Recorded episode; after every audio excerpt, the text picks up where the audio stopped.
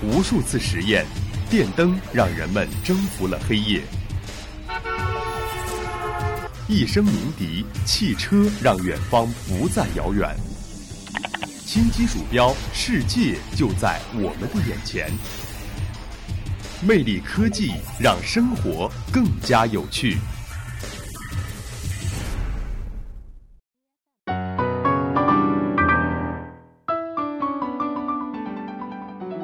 亲爱的听众朋友们，大家下午好，欢迎走进今天的魅力科技，我是大家的老朋友子倩。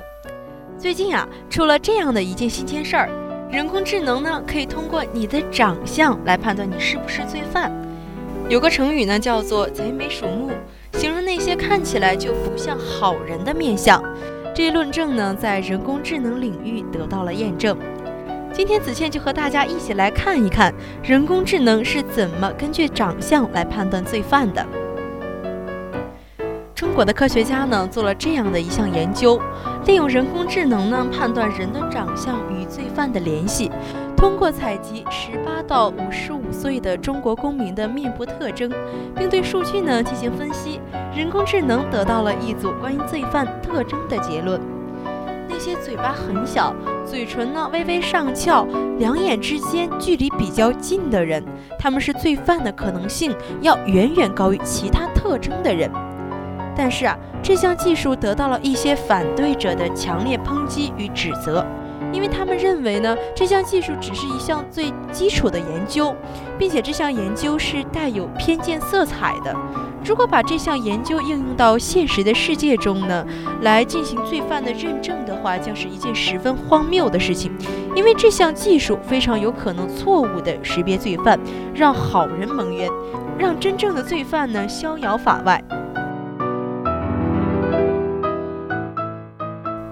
俗话说啊，人不可貌相，海水呢也不可斗量。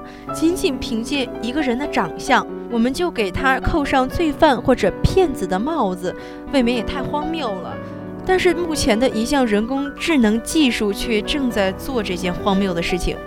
上海交通大学的两位研究人员啊，吴晓林和张希，对这项人工智能技术进行了广泛深入的研究和讨论。他们前期的研究指出啊。判断一个人是不是罪犯，主要可以根据三个基本的面部特征来进行判断。这三个特征包括呢，嘴唇的弯曲程度，两只眼睛之间的距离大小，鼻尖和嘴角之间的角度大小，也可以认为是嘴巴的大小了。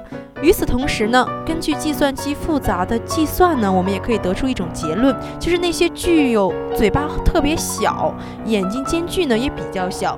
嘴唇呢，微微的、略微有些弯曲的那些面部特征的人呢，更有可能是一个罪犯或者是一个骗子。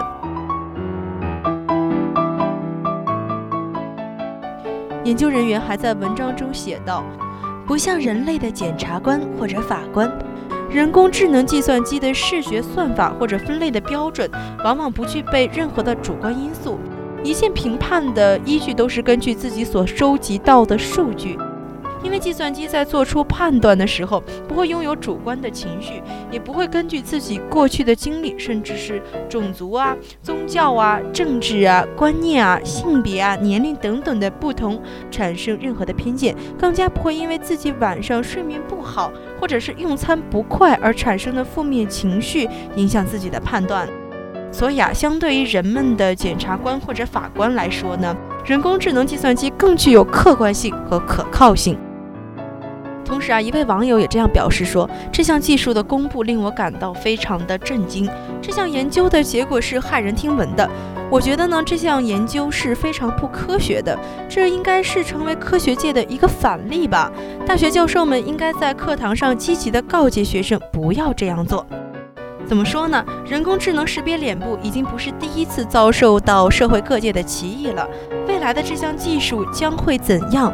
还需要更加的完善。子谦相信呢，世界的大部分呢还是公平正义的，真的不会让好人蒙冤了。好了，今天的魅力科技到这儿就要和大家说再见了。我是子倩，我们下期再会。